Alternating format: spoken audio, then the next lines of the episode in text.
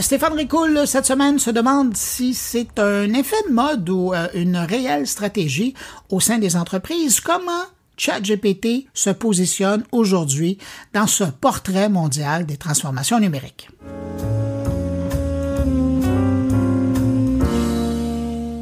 Si la quasi-totalité des entreprises dans le monde ont connu des échecs, des annulations ou des retards dans leurs projets de transformation numérique, une majorité d'entre elles estiment qu'aujourd'hui, les progrès accomplis au sein de leur stratégie de transformation numérique sont substantiels. C'est ce qu'il ressort d'une étude pour le compte de Couchbase menée auprès de 600 décideurs TI à travers le monde. Les chiffres présentés ne sont certes pas aussi granulaires que je l'aurais souhaité, mais permettent tout de même de faire un exercice comparatif entre États-Unis et Europe. Et le premier constat intéressant, c'est que depuis la sortie de la pandémie, les priorités liées au projet de transformation numérique ont changé. Seuls 22% des personnes interrogées ont déclaré qu'elles étaient restées les mêmes.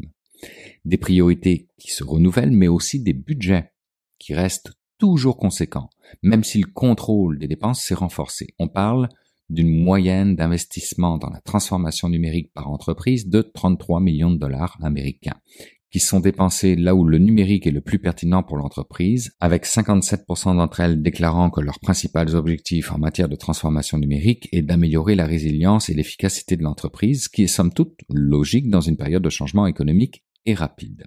Et cette résilience et efficacité passe dans le changement lié au modèle d'opération à 47% aux États-Unis et 52% en Europe, par une réduction des coûts à 43% aux États-Unis et 48% en Europe, par un remplacement d'infrastructures technologiques et des processus à 51% aux États-Unis et 39% en Europe seulement, et enfin constitue une opportunité de créer de nouvelles offres à égalité entre les États-Unis et l'Europe à 39%.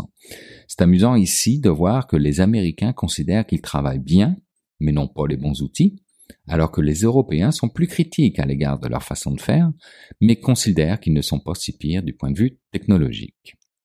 Maintenant, situation économique oblige, les entreprises sont conscientes de l'importance de réduire les coûts sans affecter les performances et misent sur l'importance des personnes en termes de compétences dans la stratégie de transformation numérique, leur permettant pour 54% d'entre elles d'aller chercher l'agilité nécessaire pour répondre aux évolutions du marché et faire face à la compétition, et pour 57% d'entre elles, d'améliorer leur résilience.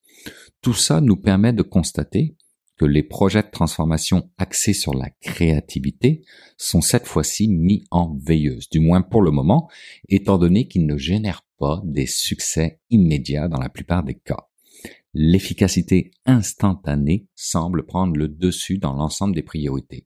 Et selon cette étude, ce serait le cas pour les 12 prochains mois, avec dans le viseur l'augmentation de la rentabilité de l'entreprise, de la productivité des employés et de la performance des applications, le tout mixé avec la réduction des dépenses. L'expérience client ne venant qu'après tout cela, mais tout de même juste avant l'expansion géographique. Alors si les budgets liés à la transformation numérique des entreprises semblent bien passer au travers du temps, ça ne veut pas dire qu'ils ne viennent pas avec un certain contrôle de la part des directions financières. 49% des responsables TI interrogés au niveau mondial sont ainsi confrontés à un contrôle renforcé des budgets et à davantage de questions venant de leurs collègues des finances sur les investissements TI. Toutefois, dans cette étude, les signaux positifs restent nombreux. D'abord et surtout, les budgets consacrés à la transformation numérique continuent de progresser de quelques points de pourcentage en moyenne. Autre indicateur favorable, la pression de la haute direction n'apparaît pas parmi les principaux facteurs à l'origine des projets de transformation numérique, ce qui suggère que la plupart des directions générales font confiance au processus décisionnel dans les TI, selon les auteurs de l'étude. Autrement dit, la pertinence des décisions des CIO des CDO ou des CTO n'est pas remise en cause. D'ailleurs, 35% des personnes interrogées déclarent que leur service informatique est plus sollicité aujourd'hui qu'il ne l'a jamais été au cours des cinq dernières années. Trouver les bonnes technologies modernes et rentables étant la clé pour relever ces défis, mais pas seulement. Avoir une bonne planification et une idée claire des principales priorités aidera également, mais malheureusement, il semblerait que pour 38% des personnes interrogées, ce ne soit pas le cas, bien au contraire. Et cela a des conséquences. En moyenne, les entreprises ont investi 14% de leurs projets de transformation numérique dans des projets qui ont échoué, été annulés ou qui ont subi des retards importants, soit l'équivalent de 4,4 millions de dollars. Et pour 68% des organisations, ces échecs, annulations et retards ont repoussé les objectifs de la transformation numérique de plus de trois mois ou pire encore pour 24% d'entre elles de plus de six mois.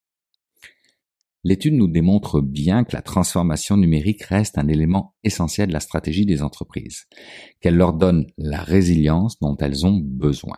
La question à présent est de savoir ce qui se passera à l'avenir. Quelles sont les technologies sur lesquelles les entreprises se concentreront? Lorsqu'elles planifient des projets de transformation numérique, les équipes informatiques sont souvent soumises à des pressions de la part du reste de l'entreprise pour qu'elles adoptent de nouvelles technologies, que ce soit pour atteindre des objectifs stratégiques spécifiques ou tout simplement pour suivre les tendances du secteur. Et là, je vous entends déjà, vous voulez certainement savoir si mondialement les entreprises vont adopter la grande vedette de l'année, j'ai nommé l'intelligence artificielle générative. Eh bien, sachez que, toujours selon cette étude, bien que l'IA soit très prometteuse dans sa capacité à accélérer et à transformer les entreprises, les équipes TI ne sont pas tant sous pression pour l'adopter rapidement.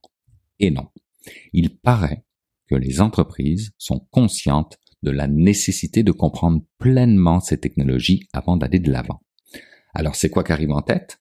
Eh bien sans surprise, puis là je me permets de mettre un petit bémol étant donné la spécialité de l'entreprise en arrière de l'étude, c'est l'informatique dématérialisée avec 42% des équipes qui subissent la pression de l'adopter.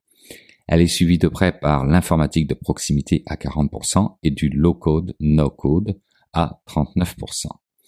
Même les bonnes vieilles réalités virtuelles et blockchain de ce monde arrivent avant l'IA générative avec respectivement 38 et 37%. Et effectivement, ChatGPT se contente que de l'avant-avant-dernière place avec un 35% et ne bat que le Web 3.0 avec son 29% et les FinOps avec leurs 27%. Mais, dans leur cas, elles ont une excuse.